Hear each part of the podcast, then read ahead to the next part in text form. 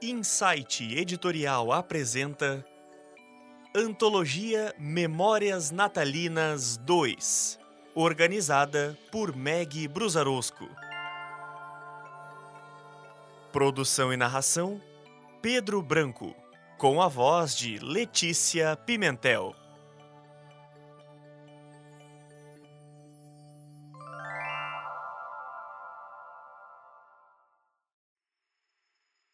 A Pipa, por J.P. Chamuton. Produção e narração: Pedro Branco.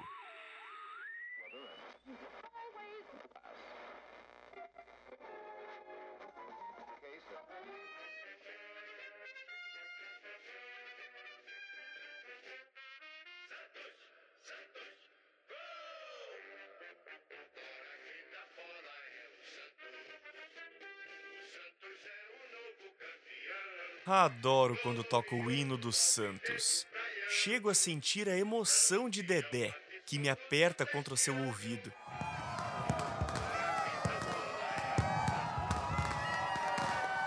Estávamos no meio da multidão, de torcedores dos Santos do lado de fora do estádio Urbano Caldeira, conhecido como a lendária Vila Belmiro.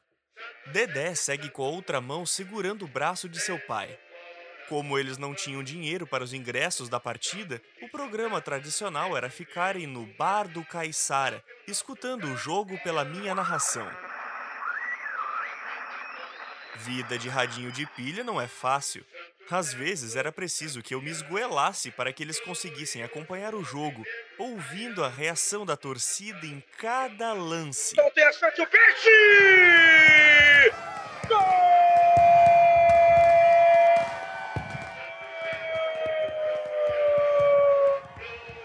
Aquele era o último jogo do ano.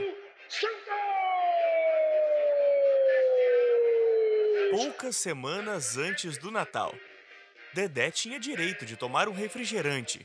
Ele pedia sempre um guaraná, mas tinha que ser em lata. O pai dele já sabia que quando a latinha chegava, o menino abria a lata de olhos fechados para ouvir com atenção o barulhinho prazeroso da bebida gasosa. O juiz apitou o final do jogo. Vitória acachapante do Peixe por 4 a 0. Quase que Dedé me derrubou no chão no último gol. Pai e filho, exultantes, voltavam para casa quando, ao passarem por um vendedor de camisas e bandeiras do time, Dedé avistou uma pipa com o desenho de uma baleia segurando o emblema do Santos. Ele levantou a cabeça e olhou de relance para o pai, que não percebeu nada. Seguiram em frente. No dia seguinte, depois da escola, Dedé almoçou ouvindo os comentários futebolísticos, fez seus deveres e saiu correndo, como sempre, para brincar. Quando voltou para casa, estava chateado, com cara de choro, pois os garotos não queriam jogar bola e ficaram empinando pipa. O vento estava forte e constante. Passamos a tarde sentados na calçada, vendo a molecada se divertindo empinando pipa. Ficamos de fora, pois Dedé não tinha uma pipa, e cansado de esperar, ele se levantou e berrou para os garotos. O menino mais velho da turma, tipo amigo da onça mesmo, rebateu com ironia. Ô moleque, deixa de ser tonto. Ainda acredita em Papai Noel? Todo mundo sabe que seu pai está desempregado e esse ano não vai ter presente. E para afugentar a tristeza e frustração, ele ajustou meu dial até achar um samba.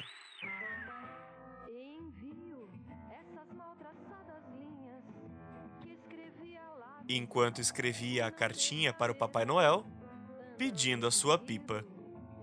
Dedé passou ansioso as últimas semanas até finalmente chegar a noite de Natal. Ele e seus primos ficavam no andar de cima do sobradinho, com a porta fechada. Só podiam descer quando tocava o sino. Eu era a distração da molecada ansiosa, que ficava mudando de estação a cada 30 segundos. Quando o primeiro badalo ecoou, tomados pela excitação, voamos pela escada abaixo e Dedé chegou a tempo de ver o Papai Noel pulando o muro da casa.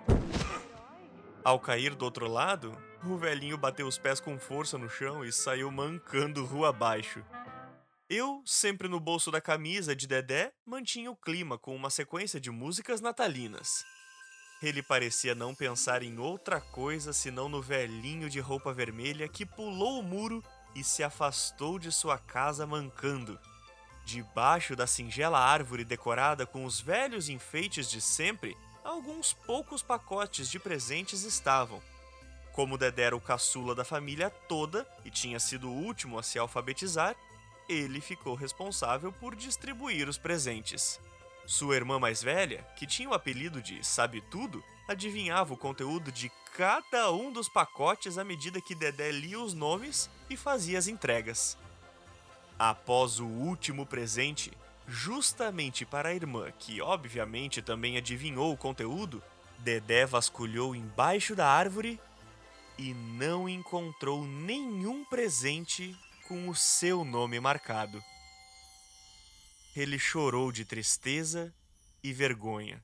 E bem no instante em que se deu conta de que não havia visto ainda seu pai naquela noite, a porta se abriu e era ele que chegava com um fino embrulho nas mãos.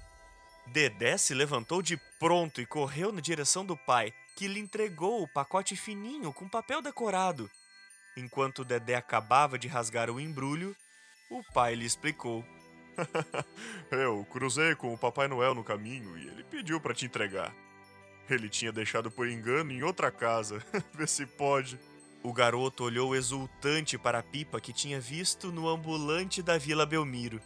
Ele pulava de alegria no lugar quando, de repente, parou e olhou para o pai. E você, papai? Não ganhou nenhum presente? Emocionado com a preocupação do menino, o homem pousou as mãos nos ombros do filho. Ah, ele tinha tinha deixado por engano na mesma casa, olha. Mas eu não resisti e comi no caminho, né? Ó, oh, mas era uma uma bandeja de sonhos, o doce que eu mais gostava quando eu tinha sua idade. Depois do jantar simples e fraterno, cheio de paz, os parentes foram embora e Dedé aproveitou que seu pai estava na porta de casa e trouxe sua pipa. Papai, podemos empinar? Nem que seja só um pouquinho. Eu não vou conseguir dormir se deixar para amanhã. Seguimos então para a pracinha mais próxima, evitando os cabos de energia da rua. Não havia muito vento, mas foi o suficiente para que Dedé pudesse subir e manobrar seu brinquedo por alguns minutos. O cansaço e o sono foram chegando e minha pilha e a do garoto começaram a definhar. Dedé recolheu a pipa e, com a outra mão, segurou na mão de seu pai. Durante o caminho de volta para casa, vieram cantarolando juntos. Antes de deitar-se, já em seu quarto, Dedé abriu a gaveta de sua cômoda e trocou as minhas pilhas. E antes de me apoiar, me deu um beijo. A casa estava em total silêncio quando Dedé olhou para a pipa em cima da cômoda e juntou as mãos para orar. Obrigado, Senhor, pela noite de Natal e pela minha pipa nova.